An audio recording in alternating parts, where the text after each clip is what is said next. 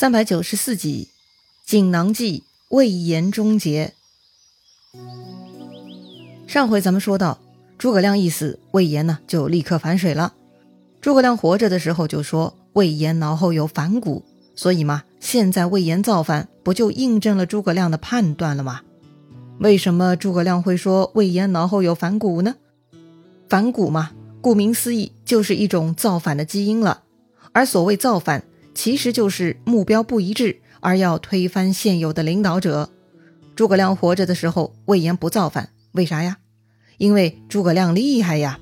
魏延觉得不是他的对手，基于胜率和利弊的分析，魏延选择了服从诸葛亮。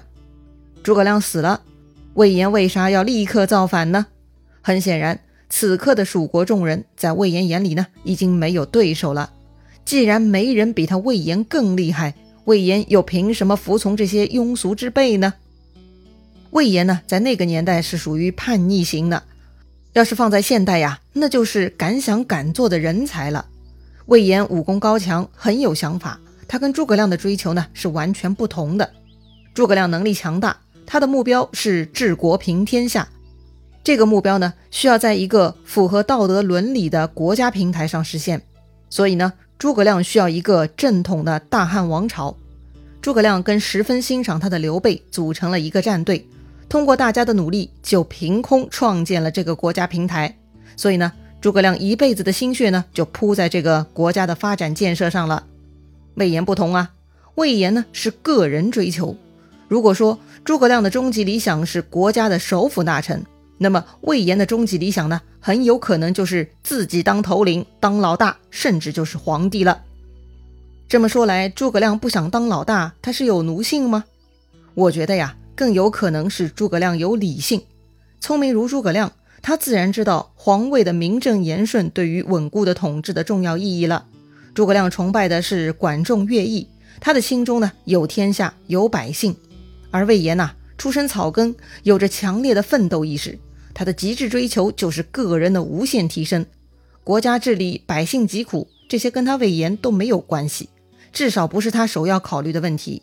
魏延追求的是无止境的发达，所以呢，当年他发现长沙太守韩贤无能，觉得刘备仁义有前途，魏延呢就选择主动跳槽。春秋、忠义这些鬼呀，都不在魏延的行动准则之中啊。要说呢，诸葛亮一死。连不喜欢他的人都跟着落泪，哭自己呀，可能不会再被录用。对魏延而言，难道不是一样的吗？诸葛亮死了，魏延也必须结束如今这种依靠军功而晋升的模式了，得自己打拼了。因为蜀国没有第二个诸葛亮，那些个庸才还不如魏延呢，在那些蠢人手下打工，简直就是浪费生命啊！所以呢，激进如魏延，他必须要反。但是啊，不得不说，魏延呢，有着与其勃勃野心不相匹配的能力，做事嘛，太不周密了。但凡他真的有点脑子，在诸葛亮身体状况越来越糟糕的情况下，他就该提早策划谋反的计划，整合资源，不至于等诸葛亮死了以后才临时拉队伍嘛。虽然魏延想好了恶人先告状，在刘禅那边先告发了杨仪，但是呢，并没有因此而得到什么先机。毕竟啊。魏延自大骄傲，平日里人缘不好，更多人呢愿意帮杨仪说话，特别是核心领导层的人物都偏向杨仪，所以魏延呢没有借到力。话说呢，当时魏延烧断栈道，屯兵南谷，把住了隘口，正自鸣得意呢。没想到杨仪、姜维他们连夜带兵绕过栈道，抄到了南谷之后，当时杨仪部队的先锋叫和平，他带着三千兵先头开路。直接跑去南谷后面擂鼓呐喊，向魏延挑战。魏延大怒，披挂上马，他提上大刀，带兵来迎。两军相接呢，和平出马大骂：“反贼魏延在吗？”魏延也骂：“你助杨仪造反，还敢骂我？”和平很愤怒，他骂魏延：“丞相兴亡，尸骨未寒，你居然敢造反！”然后呢？他用鞭子指着魏延身后的川兵，大喊：“你们都是西川之人，川中多有父母妻子、兄弟亲朋。丞相在时不曾薄待你们，今天你们不可再助反贼，还是各回家乡听候赏赐吧。这些话呢，还是很有效果的。本来魏延手下的士兵呢，也没有被魏延做过什么造反总动员。这些人呢，只是听命做事，并没有真正思考过自己的将来。跟着魏延对战自己人，自相残杀，对他们到底有好处吗？有啥好处呢？这会儿听和平这么说，很多川兵呢都觉得很有道理。为啥咱们要帮助反贼呢？于是啊，大喊一声，就散去了大半人马。看到手下都跑了，魏延大怒，挥刀纵马直扑和平。和平呢，挺枪来迎，但是没打几个回合，和平呢就假装败逃，引魏延追赶自己。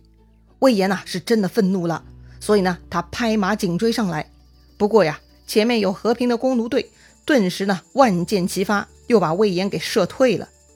此刻魏延身后的小兵们呢，都纷纷溃散，可把魏延给气坏了。魏延拍马赶上，直接动手砍死了好几个逃兵。可是呢，他越生气越杀人，他越杀人呢，小兵们跑得更厉害了，根本是拦不住啊！所谓兵败如山倒，此刻呢，魏延是人心尽散了。他回头一看，人都跑得差不多了，只剩下马岱的三百人小队，一个都没走。看上去马岱很讲义气啊。魏延有些感动，他对马岱说呀。你真心帮我，事成之后绝不相负。意思就是呢，他不会辜负马岱的。接着呢，他跟马岱一起来追杀和平。和平呢，没有原地等待魏延，他带兵啊飞奔而去，跑了。和平跑了，魏延呢开始思考了，手下只剩下这点人马，真的追上和平，能跟杨仪大军对抗吗？魏延呢就开始犹豫了啊，下一步该怎么办？魏延头上长角的梦境到底会实现吗？看上去似乎很有难度啊！魏延左思右想，看来呢，眼下还不是自立为王的时候，还得找个新靠山才行。于是魏延收拢残兵，跟马岱商议：“要不咱们去投魏国吧？你看如何呀？”马岱呢不同意。马岱说：“呀，大丈夫为什么不自己图谋霸业，而轻易屈膝于人呢？”马岱说：“呀。”魏将军智勇足备，两川之事谁能抵挡吗？马岱呢，似乎对魏延很有信心，还发誓要跟着魏延混，先取汉中，然后再进攻西川。马岱的一番话呀，说的魏延热血沸腾，是吗？我真的这么牛吗？你是这么看我的吗？哼，马岱是谁呀？马超的弟弟呀，那也是名门出身的大将啊，连马岱都这么抬举魏延。魏延呢，不自觉就飘飘然了。于是魏延放弃了自己最后的理智，就凭这几号人就开始想入非非了。他就准备啊夺取刘禅的西蜀了。当时魏延跟马岱就准备攻取南郑。南郑城里头呢有姜维，姜维远远看到魏延他们来了，就下令扯起吊桥，不让魏延他们入城。魏延跟马岱来到城下，大声叫唤，嚷嚷着让姜维投降。姜维呢，就找杨仪商议对策。魏延实在太勇猛，又有马岱相助，虽然人不多，但是想要退走魏延，似乎也不容易呀。该怎么办呢？杨仪说呀：“丞相临终时曾经给了我一个锦囊，说是若魏延造反，临阵对敌之时可以拆开，这里头有斩魏延之计。如今魏延杀到我们眼前了，正可以看锦囊了。”好。于是呢，这俩人就拿出了锦囊。锦囊封面呢，还有一行字，写着：“待与魏延对敌，马上方许拆开。”哦，意思是现在还不是看的时候呀，得阵前相见，在马上才能打开看呐。哎呀，这个诸葛亮也真的是恐怖哈，都提前预想到这么细致的程度了，简直是神呐！姜维看了这一行字呢，顿时信心满满。既然丞相都想到这么细致的程度了，自然是有妙计了。姜维与杨仪约定，由姜维带兵出城，列出阵势，然后杨仪带上诸葛亮的锦囊再出来。说好之后呢，姜维就带上三千兵出城与魏延见面了。战鼓隆隆之下，姜维的队伍气势很威猛。他来到阵前，挺枪立马于门旗之下，高声大骂魏延：“反贼魏延，丞相不曾亏你。”今日如何被反？魏延所痛恨的并不是姜维，而是如今手握兵权，并且不把他放在眼里的杨仪。所以呢，魏延说了：“伯约不干你事，叫杨仪出来。”杨仪呀，就在后面。此刻呀，他已经拆开诸葛亮的锦囊看过了，所以呢，杨仪心中很轻松。听魏延召唤，他就出马了。杨仪来到阵前，手指魏延，笑着说：“丞相在的时候，就知道你酒后必反，叫我防备。今日果然应验丞相之言。这样吧，如果你敢在马上连叫三声，谁敢杀我，那就是真大丈夫。那我就将汉中城池献给你。”魏延笑了哈。杨仪这个匹夫简直在开玩笑啊！若是孔明还在，我确实还怕他三分。如今他都死了，天下谁是我的对手呢？别说连叫三声，就算是三万声，又有何难？于是呢，魏延这个猪脑子呢，就真的在马上大叫起来：“谁敢杀我？”不过呀，他根本没有机会连喊三声哈。这第一声话音刚落，背后呢就有人厉声应答：“我敢杀你！”然后呢，手起刀落，就将魏延斩落于马下了。啊！在场的众人都被吓到了。什么？魏延居然就被人给手起刀落了？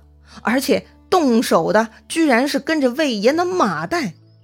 哎，唯一没有惊讶的呢，就是看过锦囊的杨仪了。诸葛亮在锦囊中啊，已经说明了。那么，为啥诸葛亮会安排马岱来这一出呢？很显然，魏延武艺高强，任何人跟他正面对战都没有必胜的把握。逼急了，魏延也可能逃去魏国，那就成了蜀国大患了。所以呢，诸葛亮一早就想好了，只要魏延造反，就必须要了他的性命。诸葛亮安排马岱跟着魏延，出其不意杀掉魏延，是成本最低且胜算比较大的方法。虽然魏延野心勃勃。但思虑不周啊，很多事情都没有想清楚，所以呢，他这就莫名其妙丧命了。估计啊，他临死都不知道从后面砍死自己的人到底是谁，为什么自己身后会有这样陷害自己的人？哎呀，魏延的故事呢，就是告诉我们，光有野心没有脑子，不但不能做成大事，还可能输得很惨。另外呢，不要以为上了你的船的人呢，就能跟你同舟共济。他们可能另有目的呀！哎呀，细思极恐啊！好了，前面死诸葛走活仲达，这会儿呢，死诸葛又杀了活魏延呢，可见诸葛亮的工作十分超前，也真的是劳累了。要说诸葛亮突然病逝，最大的问题呢有两个：一是蜀军被司马懿追杀，不能全身而退；二是魏延会造反。但诸葛亮呢，最终在临死前想明白了破解之法，并且都做了妥善安排，于是蜀军安稳跨过了这两个难关。好了，接下去没了诸葛亮的蜀国会如何继续呢？还能继续三国鼎立吗？精彩故事啊，下一回咱们接着聊。